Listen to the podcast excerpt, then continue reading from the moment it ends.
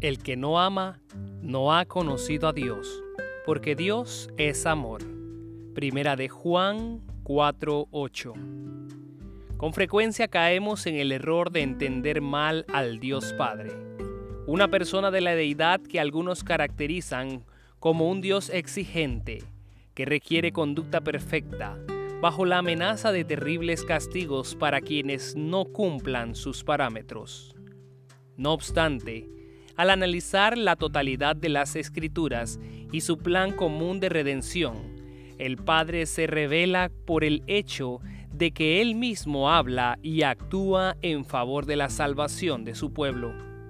Ningún pecador ha visto jamás a Dios, pero aunque no tenemos ninguna fotografía de su rostro, por medio de su autorrevelación a través de las escrituras, podemos darnos cuenta de su carácter. Dios demostró su carácter por sus hechos de misericordia y llegó a describirse a sí mismo como fuerte, misericordioso, piadoso, tardo para la ira y grande en misericordia y verdad.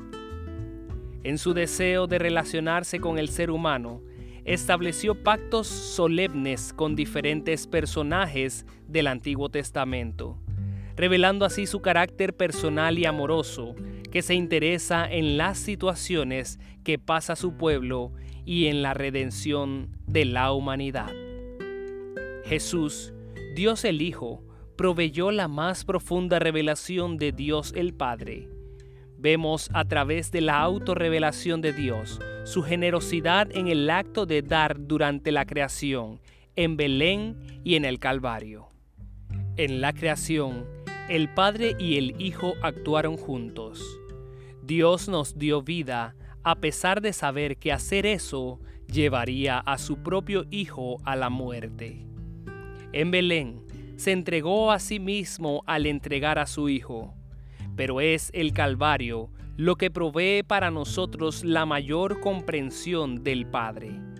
El Padre, siendo divino, sufrió el dolor de verse separado de su Hijo con mayor intensidad de lo que ningún ser humano jamás podría experimentar. Únicamente el amor abnegado e insondable puede explicar por qué, aunque éramos enemigos, fuimos reconciliados con Dios por la muerte de su Hijo. Yo creo en Dios el Padre y decido aferrarme a su infinito amor. Te invito a que tú también lo creas.